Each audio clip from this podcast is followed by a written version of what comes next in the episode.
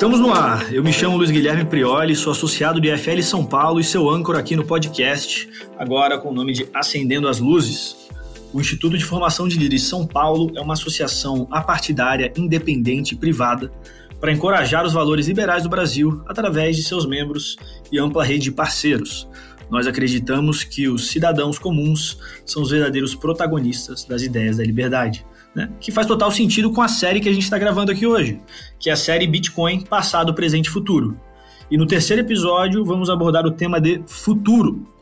Por isso trouxemos três convidados aqui que vivem Bitcoin, vivem criptomoedas. Primeiro temos André Franco, do Instagram de Cripto André Franco, com Y, que é engenheiro mecatrônico formado pela Universidade de São Paulo, editor responsável pela série sobre criptoativos da Empíricos, vive em busca das próximas oportunidades nesse meio para multiplicar o patrimônio dos seus assinantes. Também temos Rafaela Baraldo, conhecida como Babi, no Instagram babi.eth, de Ethereum.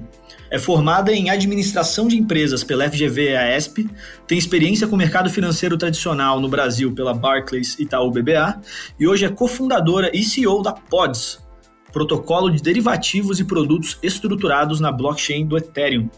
Também temos aqui Guilherme Zamur, no Instagram, fiscalcripto, cripto com I nesse caso. Guilherme é associado do IFL São Paulo, mestre em administração de empresas pela FGV e a ESP e apaixonado por criptoativos.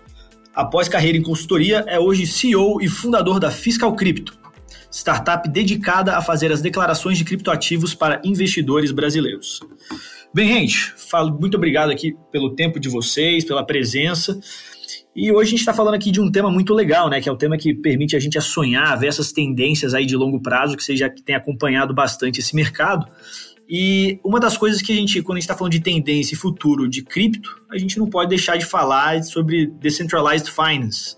Né? E até conversando com vocês aqui na antessala, a gente já até vocês falaram num termo que eu achei muito curioso, que vocês diferenciaram a descentralização monetária da, de, da DeFi, né, que é a descentralização do sistema financeiro. E eu queria saber se vocês conseguem me explicar um pouco isso. André, talvez.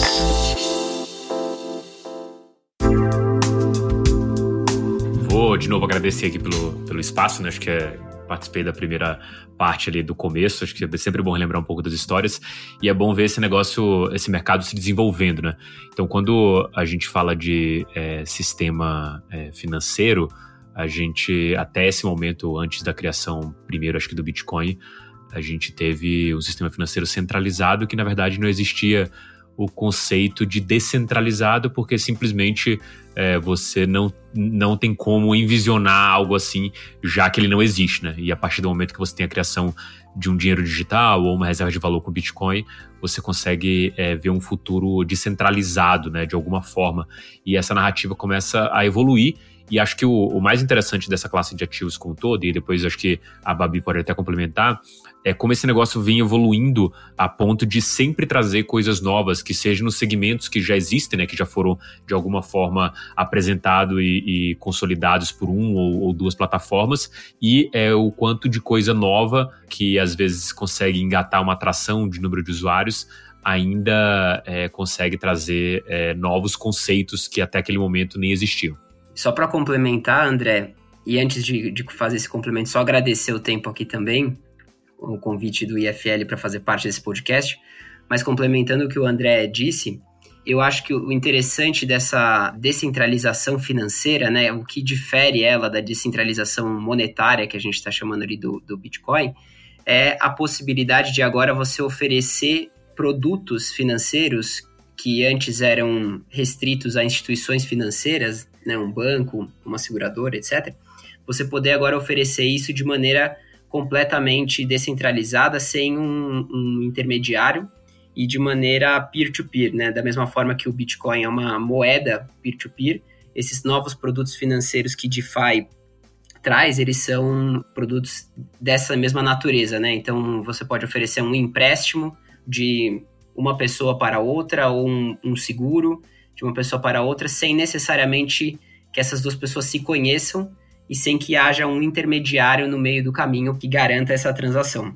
É, né? Essa, essa é a graça. Através de vários sistemas. A gente já falou em outros episódios, né? Que, pô, com criptomoedas, com criptoativos, você vira seu banco, né? E como você vira detentor disso em um sistema descentralizado, você passa, de certa forma, a exercer, a poder exercer com os seus ativos ações que só bancos antigamente, ou, ou quer dizer, hoje em dia, né, tinham essa capacidade ou tinham esse aval para fazer sobre o sistema financeiro centralizado.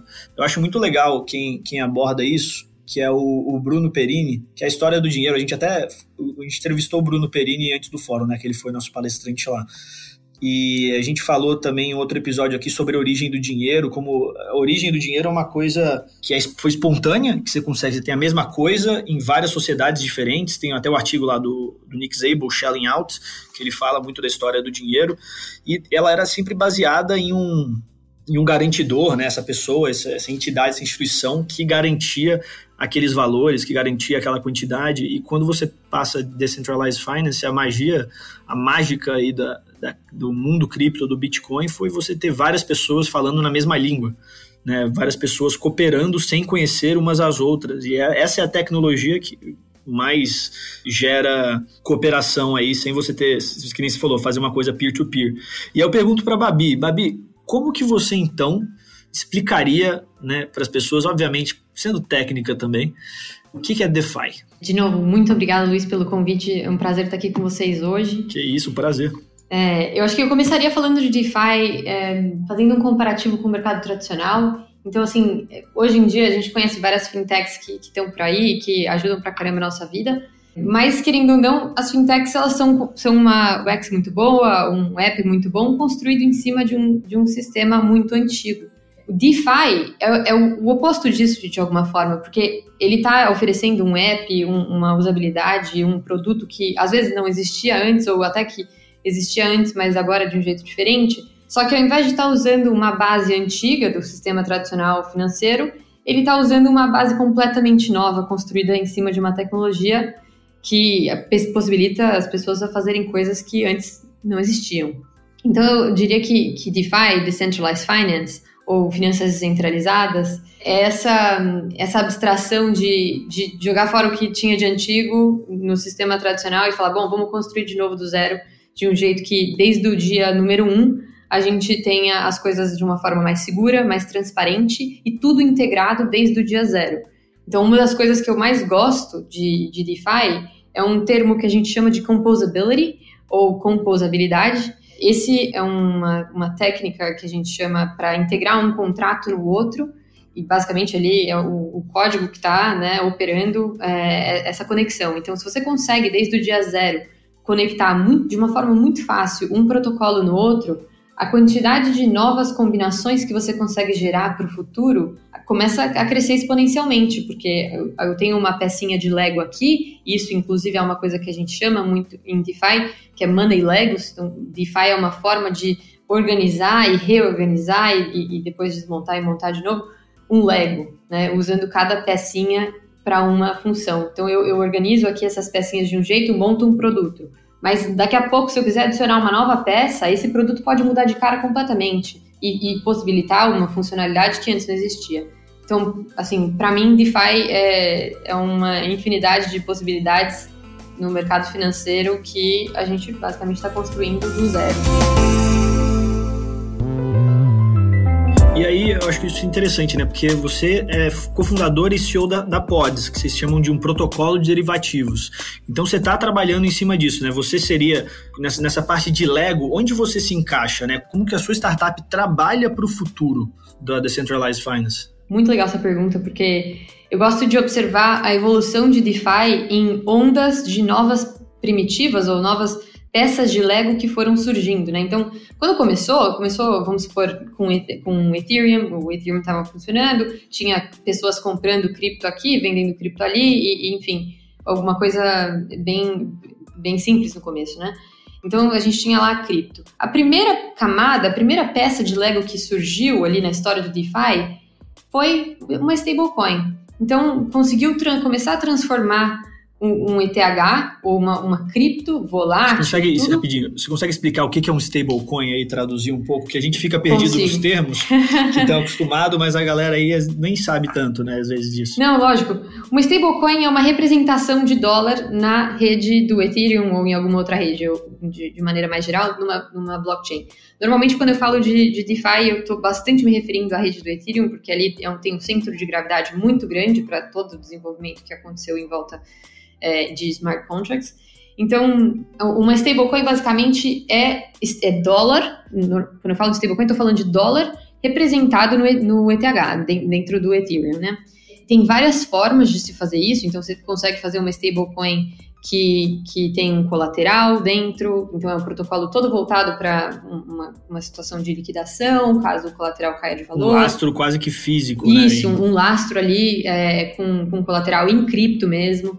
Tem algumas outras stablecoins que tem um colateral, é, mas ele está num banco dos Estados Unidos, então USDC é uma moeda dessa. Então, tem uma empresa que chama Circle, que faz uma auditoria.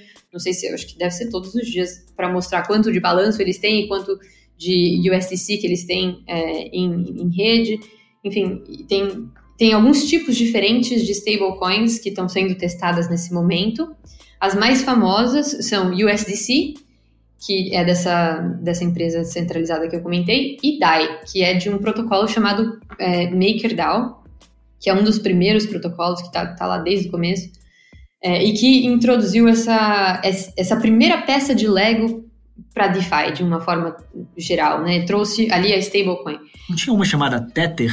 Tem uma Tether também. A Tether também é em dólar, não é? Tether é parecida com isso, parecida com a Circle, que, que a USDC, eles têm uma conta no banco e, e tem lá um volume de, de dólares esperando. Tem, muitas pessoas têm, têm dúvidas sobre a Tether, mas... então, eu me lembro que tinha uma conversa dessa, mas faz muito tempo que eu parei de acompanhar esse negócio de Tether. Enfim, então, então eu acho que stablecoin é o primeiro ali da, da lista dos money legos que começou. Depois disso veio Decentralized Exchanges com Uniswap. Então, Uniswap trouxe um conceito muito interessante de pool. Então, hoje em dia a gente consegue ver mais de um, de um ativo numa pool e você entra lá e tem um preço algorítmico para ele, dependendo da quantidade de liquidez que tem de cada ativo ali. É, depois disso veio o protocolo de lending e borrowing, que a gente chama né, protocolo de empréstimo, onde você coloca um colateral e depois desse colateral alguém vai pegar emprestado, enfim, e vai receber uma taxa de juros por isso. Então, esse eu acho, acho que seria o terceiro Money Lego super interessante. E, de, e depois desse Money Lego de, de lending, começa a abrir espaço para você criar coisas mais interessantes, derivativos, entendeu? Produtos estruturados, e aí que a gente entra. Então, a Pods, sim, é um, um, um Lego que a gente está criando. Na quarta onda. Para DeFi. Do Decentralized Finance. Exatamente. Entendi. Só complementando o que a Babi estava falando desse terceiro primitivo, né, do lending e borrowing, é nesse momento também que se lança esse terceiro primitivo que DeFi é, ganha popularidade. Então, tem um protocolo chamado Compound que ele inova ao trazer o que a gente chama de liquidity mining, que é a possibilidade de você remunerar as pessoas que fazem empréstimos e faz e que tanto né que permitem que, de, que depositam dinheiro nesse protocolo como também aqueles que tomam empréstimo desse protocolo. É, mas, mas acho que deu, deu para pegar, cara, porque agora que você falando isso, eu entendi um pouco mais liquidity mining, né? Que é você ser remunerado, né? Que nem os mineradores, só que por outras coisas, para você, pra você disponibilizar a tua, tua cripto para dar mais liquidez no mercado. Interessante é bem interessante de observar que, assim, desde o começo das stablecoins, lá por volta de 2015, 2014, se não estou enganado, é, até agora, é, o, a quantidade de dinheiro depositado em protocolos de DeFi, ela cresce exponencialmente a partir do momento que você traz esse conceito do liquidity mining, em que você passa a remunerar as pessoas por correrem esse risco de colocar o dinheiro, prover liquidez para esse sistema, é, também de maneira completamente descentralizada. E ao prover liquidez, você passa a ter possibilidade de ter produtos também, porque se eu não tenho liquidez para emprestar dinheiro para alguém, eu não consigo ser um protocolo de empréstimos. Então eu preciso ter gente depositando dinheiro nesse protocolo para poder fazer esses empréstimos. Então é, é, bem interessante observar que essa é, Liquidity Money ela revoluciona completamente esse mercado e faz um crescimento exponencial. Se eu não estou enganado, de 2018, 2019 para cá, é, saiu de quase zero dólares depositados nesses protocolos para perto de 100 bilhões de dólares é, nesse ano. Bem interessante. E a gente tem aqui com a gente, né, uma pessoa que vive em busca das próximas oportunidades nesse meio para multiplicar o patrimônio dos seus assinantes. E eu pergunto, como que você, André, você começa a apresentar os seus, seus assinantes para esse tipo de produto? Assim, como que você leva esses produtos que são, cara, entrando aqui complexos pra caramba, para seus assinantes, para essas, essas outras pessoas, pessoas físicas, acho que principalmente, né, a investirem nisso, a colocarem a cripto para conseguir rentabilizar em cima disso, ou, ou você ainda não, não leva para esses produtos mais complexos, procura alguma coisa mais simples? Qual que é a perspectiva ali direto de estar nas trincheiras do mercado? Cara, eu é, levo sim. É, tem uma, uma premissa, eu acho que o mercado tradicional como um todo é, gosta de ter sobre as pessoas físicas e que eu não concordo de forma alguma é que elas é, são boas e não entendem aquilo que a gente está explicando, né? Como premissa que é empíricos, a gente tem que, se o assinante não entendeu, a culpa é sua que você não consegue explicar direito. E provavelmente, se você não consegue explicar direito, é porque nem você entendeu muito bem esse negócio, né? As explicações mais simples e mais, mais fluidas são de pessoas que realmente entenderam daquilo que elas estão falando, que estão falando. É, eu tenho um pouco de receio do, da questão do liquid mine, no sentido de sugerir para outras pessoas. Só imagina que eu tenho é, uma quantidade de, de assinantes ali que beira os 100 mil pessoas que seguem os conteúdos pagos da, da Empíricos, e toda vez que a gente fala isso, a gente assume o risco de terceiro, né? No sentido de, olha, estou sugerindo isso, por mais que o problema e tal não seja meu, eu me sinto responsável por aquilo é, que eu acabo sugerindo para o cara usar. Então, a nossa visão lá em 2020, quando a gente decidiu colocar a DeFi no portfólio, ela passou por algumas premissas do tipo, por enquanto, ainda não vamos estruturadamente sugerir para que as pessoas façam staking e, aproveitem esses protocolos dessa forma. A gente é, acha que tem uma oportunidade muito boa para quem quer testar. É, eu, pessoalmente, uso em alguma parte do meu portfólio, mas não posso assumir é, o risco para 100 mil pessoas, né? Então, o que a gente faz, de fato, é comprar os tokens relacionados a esses protocolos, né? A gente acredita muito que a descentralização entrega muito poder às massas, né? As pessoas, a comunidade e tudo mais. A gente entende o token como um mecanismo de criação de comunidade do dia zero e também de que mata o problema de várias empresas dessas é, de protocolos e de plataformas, que é o problema do, do ovo e da galinha, né? Um marketplace que vai vender um produto ele precisa de gente comprando para ter mais produto, mas ele precisa de mais produto para ter gente comprando, né? Então, se você cria um mecanismo de incentivo desde o dia zero, de que fale, olha, pessoas aqui que acreditam nesse marketplace, que pode ser gigantesco, se vocês quiserem, você pode começar a usar e eu vou te remunerar por uma quantidade específica aqui de tokens. E aí, quando esses caras começam a ganhar dinheiro, eu gosto muito da máxima que não existe uma coisa que una mais duas pessoas sem laços familiares e laços sanguíneos que seja ganhar dinheiro juntas. Então, você de fato cria uma comunidade quando você você faz esse cara ganhar dinheiro junto com você. E aí estão as, as boas oportunidades. Quando a gente já tem uma comunidade é, com uma atração boa, a gente tem um produto funcional, a gente tem uma equipe muito boa, no limite, se você conseguir estar muito próximo da equipe desde o momento do lançamento, entender que aquela equipe ela consegue entregar isso, as oportunidades é, são gigantescas, né? Eu, é, apesar de ser um, um grande fã da descentralização e gostar dos modelos, inclusive de evolução dos ICOs, né, que são as ofertas iniciais, o Initial Coin Offering, que é quando uma moeda, um ativo é lançado. Putz, isso aí, isso aí é muito legal para a gente falar, cara. Porque teve uma. Eu, eu, me lembro assim que foi quando eu até comecei a me familiarizar mais com cripto, que eu tava com uma startup e aí tava naquela febre, pô, todo mundo fazendo um ICO. Eu cheguei meu sócio e falei assim, cara, será que a gente faz um ICO? Chegou nesse ponto, assim. todo mundo emitindo as coisas com os planos do futuro ali, cara, será que a gente tava criando uma rede social na época? Será que a gente cria um ecossistema em cima de, de alguma cripto, alguma coisa assim? Mas explica, explica um pouquinho aí sobre, sobre esse ICO, cara. Acho que se não parar a sua apresentação. Assim, o ICO é um mecanismo de captação, né? Que por mais que acho que se as, as, empresas pudessem fazer isso desde o começo, elas fariam uma captação com a própria comunidade, pessoas que acreditam. O ICO possibilita que qualquer pessoa possa investir em você desde o início, né? Você diz que vai disponibilizar uma quantidade de tokens, manda seu white paper, seu projeto ali, uma espécie de prospecto meio capado que as empresas, os projetos fazem, e a pessoa aposta ou não naquela é, visão, né? A gente teve uma febre muito gigantesca de ICOs lá em 2017, com a IOS e vários outros projetos captando ali bilhões de dólares, né? No agregado, os ICOs captaram 20 bilhões de dólares é, dentro desse mercado e, obviamente, é, não estou nenhuma crítica especificamente ao modelo de captação, mas é, quando eles falam de inovação, 95% dos caras vão é, quebrar e esses 5% com certeza vão valer mais que esses 20 bis que foram investidos no começo. E valem hoje mais que 20 bi, né? Se você pegar principalmente os, os protocolos aí de contratos inteligentes, eles já valem em conjunto mais do que 20 bi. 20 bi. Então, é, esse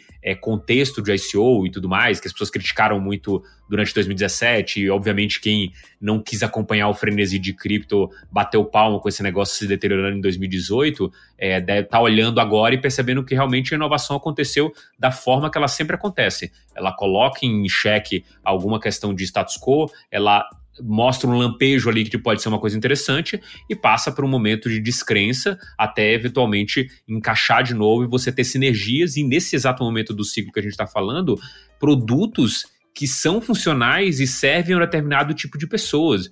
Então você de fato está encontrando o que o acho que o mercado startup adora de falar, que é o product market fit, né? Um produto que você encontrou o seu usuário lá e o mais bizarro ou melhor de tudo isso desse mercado é que é descentralizado, né? Simplesmente o cripto possibilitou que uma pessoa com 100 dólares, com 100 reais pudesse ter entre aspas ali uma conta offshore, que antigamente era é, é, só existia na possibilidade de você ser documentado, fazer tudo mais. Agora, se, se eu estiver na minha casa aqui e quiser participar de um desses ICOs, eu não tenho limitação técnica para fazer isso. Você pode ter limitação regulatória, o que seja mais, mas com certeza eu acho que isso é um grande avanço é, da maneira que a gente vê e acho que as grandes oportunidades desse mercado estão é, nesses segmentos que já são novos e estão evoluindo e com certeza nos segmentos que ainda não existem, né? Provavelmente tem um cara lá é, num, numa faculdade aqui no Brasil, no em Harvard, no MIT, bolando uma ideia que vai ser realmente um negócio que vai sustentar esse negócio, esse ciclo de alta pela próxima década, né? Então acredito muito que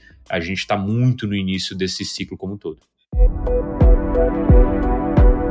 É, e você levantou uma bola que não tem como não cortar ali em cima do, do Gui, cara. Você falou assim, pô, o pessoal tá abrindo praticamente o equivalente a ter uma conta offshore, é, você tá questionando o status quo, e a gente tem aqui com a gente um cara que, cuja startup é literalmente focada em declarar criptoativos para os investidores brasileiros.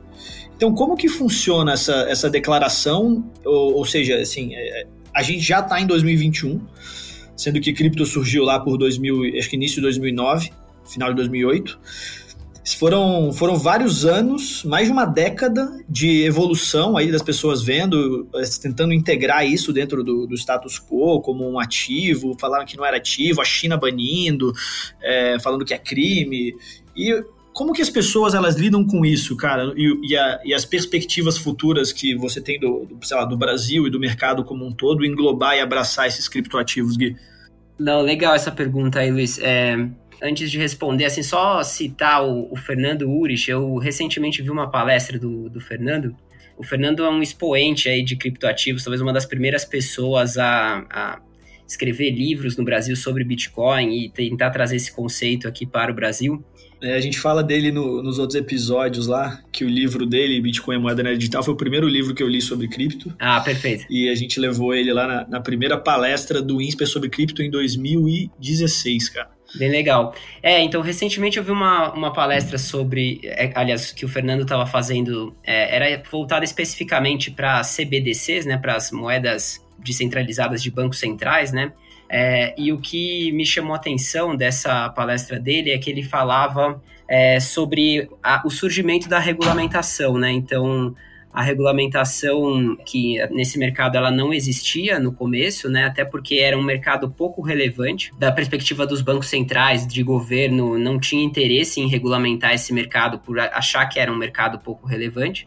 Aí, mais recentemente, a partir de 2019, com a tentativa do Facebook de trazer uma stablecoin que teria lastro numa cesta de ativos, os bancos centrais passaram a se preocupar. Porque nesse momento é, fica claro que você poderia ter um ente privado é, gigante, né, do tamanho do Facebook. Emitindo moeda, maior que um país quase. Do tamanho do Facebook, exatamente, com 2 bilhões de usuários, emitindo uma moeda que teria lastro é, em ativos é, reais, né? Então, a partir de 2019 inicia um movimento de regulamentação de cripto, né? De buscar regulamentar e, e essa regulamentação ela passa principalmente por tentar definir o que é um criptoativo, né? Então, o que é um Bitcoin? É uma moeda, não é um ativo como um ouro, é como uma prata, é um ativo financeiro qualquer.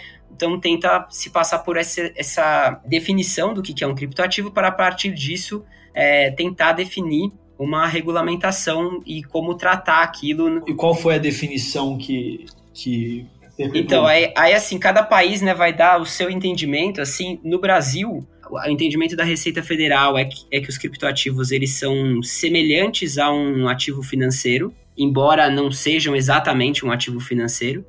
E o que existe hoje no Brasil é uma regulamentação que é baseada nesse entendimento. Então, ah, dado que é parecido com um ativo financeiro, é, e a gente não tem uma lei específica, não tem nada específico para criptoativos, então se a regulamentação toda ela se volta para avaliar como que esse ativo, essa coisa semelhante a um ativo financeiro poderia se encaixar numa regulamentação que já existe. E inclusive em 2019 a Receita traz é, uma tentativa também de controlar essas operações de criptoativos no Brasil com a instrução normativa 1888, que ela é uma, é uma instrução da Receita para que tanto as exchanges brasileiras quanto né, as pessoas físicas e jurídicas que operam fora de exchange tenham que declarar as operações que estão sendo feitas pra, com o intuito né, da Receita entender o que está acontecendo nesse mercado. E aí é, gerar tributação sobre isso e ter algum nível de controle sobre isso. Então é esse o momento atual que estamos, assim, não tem uma regulamentação muito bem definida, muito clara. Isso é um processo que está ainda em construção. Mas assim, falando que, que a gente aqui fala do futuro também, né? A gente pode olhar para os Estados Unidos e falar assim, ah, o que provável que o que acontece, que vai acontecer aqui é o que está acontecendo lá, alguma coisa do gênero? Olha, eu acredito que Provavelmente sim, deve existir um esforço global aí de regulamentação de cripto. Cada país vai ter sua especificidade, né? Mas, mas é, deve se cri tentar criar, né? Ou buscar um senso comum assim de como regular criptoativos, até um pouco por causa dessa característica descentralizada, né? Que é difícil você conseguir definir ali os limites de cada país na atuação de criptoativos. Então, por exemplo, um um protocolo de empréstimos que está numa blockchain, né? Ele está aonde fisicamente? Quando você pega um empréstimo desse protocolo, você está pegando um empréstimo de uma empresa, de uma outra pessoa, você está pegando um empréstimo de uma rede completamente descentralizada que pode ter pessoas espalhadas em diversos países. Então é difícil de conseguir é, definir assim um, um espaço de regulamentação para cada país. Então deve ter um esforço internacional para regulamentar de maneira conjunta esses criptoativos. E aí, falando em futuro, acho que tem um ponto importante da regulamentação, é que a regulamentação, ela permite que mais pessoas entrem no mercado e permite que não só pessoas, mas que instituições também entrem no mercado. Esforços no sentido de regulamentar, de tirar a insegurança jurídica é, dessas operações, no meu ver, são positivos, justamente para que a gente possa ter um sistema financeiro descentralizado cada vez mais líquido é, e cada, com cada vez mais participantes usando desses produtos que estão sendo desenvolvidos e dessa inovação toda que está sendo desenvolvida. Entendi.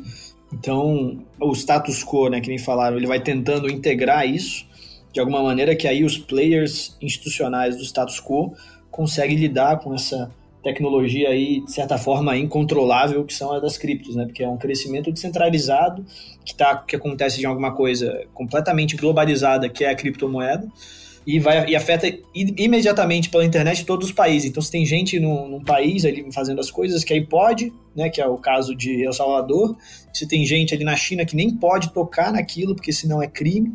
É, realmente, esse é um dos, um dos grandes valores, assim, que quando você pensa em cripto, você fala assim, cara, eu vou apostar nisso porque eu sei que tem gente inteligente do mundo inteiro trabalhando para isso aqui dar certo. É, e aí eu pergunto até para Babi, né? De pô, você tá na, vai, vamos dizer assim, na quarta onda dos Legos, a quarta onda dos Legos de Decentralized Finance. Quais seriam, assim, essa, essas outras peças que você já vê pela frente é, e, e, caminhos aí que a gente pode falar, cara, É, é uma, realmente uma mudança drástica que espera a gente ali pela frente?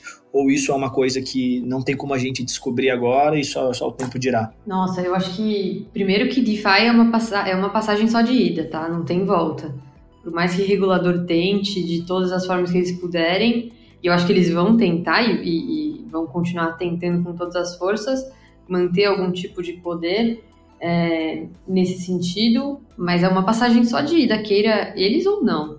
E em relação aos, aos produtos, com certeza, com certeza, é, dá para pensar em coisas que estão vindo, especialmente porque, estando nesse mercado, eu vejo né, muitos outros protocolos que estão criando é, novas peças de Lego e que elas estão começando a serem usadas agora. Tem um, um, exemplo que é o exemplo básico, que é o nosso, né? A gente está fazendo aqui uma peça de derivativos para possibilitar produtos estruturados. Você consegue tangibilizar isso um pouco? Tipo, o que, que, é um produto estruturado aí legal que vocês fazem, que vocês fariam, que vocês já viabilizam? Bom, assim, hoje em dia o que a gente tem de produto estruturado é, é, é, é um pouco mais, mais complexo, então eu, eu deixaria ele de lado por enquanto, para o ouvinte conseguir fazer mais sentido do que eu estou falando, eu prefiro começar com um, um, tipo mais simples que a gente ainda não oferece, mas que com a camada de derivativos que a gente está criando vai dar para fazer logo menos.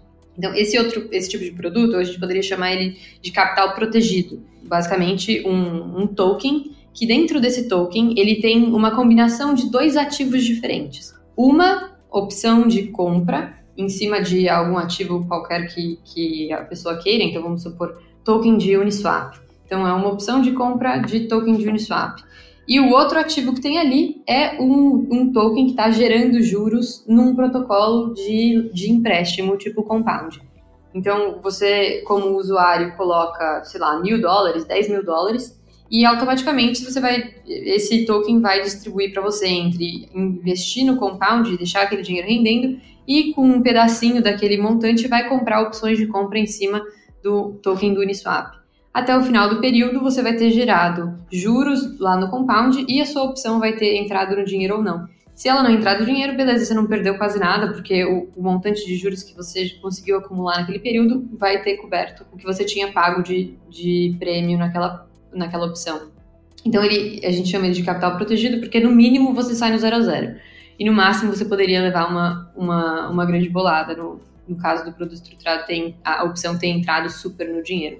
É, então, esse é, é, um produto extremamente simples, eu acho que é o, o, produto estruturado mais simples de todos, que vários outros players do mercado de produtos estruturados têm e oferecem, é, e que dá para transformar isso num token só. Então, ao invés de ser um contrato de 20 páginas que você precisa assinar com alguém no seu banco, isso é um token que está no seu MetaMask, que está na sua wallet, que está na sua, enfim, está na sua mão. E, enfim, então eu acho que esse é um, é dos, dos produtos que a gente pode pensar que estão chegando. Outro é um que eu chamo de Pool Together, é o, é Pool Together, que é uma Non-Loss Lottery. Então, várias pessoas colocam fundos dentro de uma pool do compound e no final da semana, todo o dinheiro que foi rendido entre entre essas pessoas vai ser sorteado para uma delas e elas pegam o dinheiro do ticket inicial de volta. Acho que são, são duas coisas bem simples, né? Que você fala que pô, se a gente baliza isso com um sistema centralizado financeiro, realmente viram coisas muito complexas. Toda, toda a papelada por trás de um ativo ela é simplificada em algumas poucas linhas de código. Eu acho que essa é uma das belezas, né?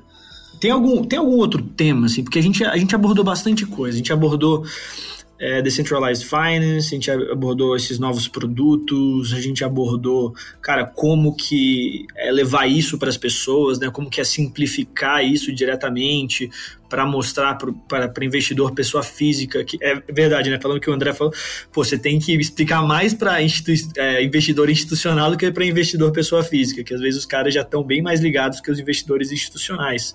Que até pelo fato de que o, Gui, que o Guilherme falou, que ele, pô, ele nem toca nisso porque não tem regulamentação, não está tão consolidado se ele vai perder o ativo dele, se ele pode tocar isso sem ter o regulador batendo na porta dele e coisas do gênero. Mas assim, a gente, a gente vê várias coisas, né? Tipo aqueles negócios de NFT que estão falando, né? Que é non-fungible tokens, outros smart contracts aí na, na plataforma da Ethereum, que é onde a Babi trabalha com a Pods. O que, que é esse negócio de liquidity mining? A gente, a gente tocou nisso aí também. Cara, eu acho que a gente deu uma, uma boa pintada aí pra galera para elas para eles digerirem sobre cripto. Vocês teriam algum algum direcionamento para dar? Alguma, algum outro caminho para ficarem por dentro do futuro de cripto? Olha, para ficar por dentro do futuro de cripto, para mim é Twitter. Tudo acontece no Twitter. A comunidade inteira de DeFi é, e cripto está no Twitter e falando por ali. E no Discord dos projetos é, mais famosos ou, ou, ou que estão começando agora. Acho que o Gui tem, tem alguma coisa para falar. Não, só vou levantar uma bola aqui para o André cortar aqui, porque uma das vertentes que eu vejo, é, além de tudo isso que a gente falou aqui, né, uma, uma das vertentes muito forte para o futuro que eu vejo, é a parte de games de blockchain, assim, eu sei que o André tá bastante nessa tese aí, acho que é uma, uma coisa bastante relevante aí para o futuro, toda essa parte de games e entretenimento, como isso ser, será revolucionado, mas aí, na minha visão, teria que gravar um outro podcast aí para a gente poder falar só disso, que é um tema também bastante grande. É, realmente é um tema à parte mesmo, assim, acho que, de novo, né, acho que essa própria Arabi aí, se a gente quiser, dá para falar três horas aí de DeFi, né, como cada uma dessas vertentes tem muito potencial de disruptar algum setor do, do mundo inteiro, né? Tipo, algum setor específico do mundo inteiro, é, acho que tem muita coisa para ser explorada ainda, né? Mas eu tô bem é, bullish nessa tese de, de NFT com games. Beleza. Gente, obrigado aí você que participou desse, dessa mais de meia hora aqui do papo sobre o futuro de criptomoedas, Bitcoin, uma moeda do futuro. Queria agradecer o André, a Babi, o Gui por estarem presentes aqui. Mais uma vez, vocês querem ficar por dentro do futuro, nada melhor do que ficar perto de quem vive isso. Né? Porque essas pessoas literalmente têm o skin in the game ali para falar sobre o que, que eles estão vendo e onde eles estão apostando o tempo e dinheiro deles. Então siga se você não segue o André Franco no arroba cripto André Franco com Y, tá? Cripto. Rafaela Baraldo conhecida como Babi, no arroba babi.eth, que é Ethereum, e o Guilherme Zamur no arroba fiscalcripto. Mais uma vez, obrigado. Me chamo Luiz Guilherme Prioli, sou host aqui do podcast do IFL São Paulo, arroba IFLSP, se você não segue a gente nas redes sociais. Nós temos o processo seletivo duas vezes por ano, então se você tiver interesse, fica ligado, fala com alguém do IFL que você conhece, ou pode mandar uma mensagem lá no arroba LGPrioli, que é o meu Instagram, que eu te atualizo aí também sobre o processo seletivo e a gente está sempre procurando gente boa que quer, mais uma vez, espalhar né, os valores de liberdade pelo Brasil. Obrigado e nos vemos na próxima. grande abraço.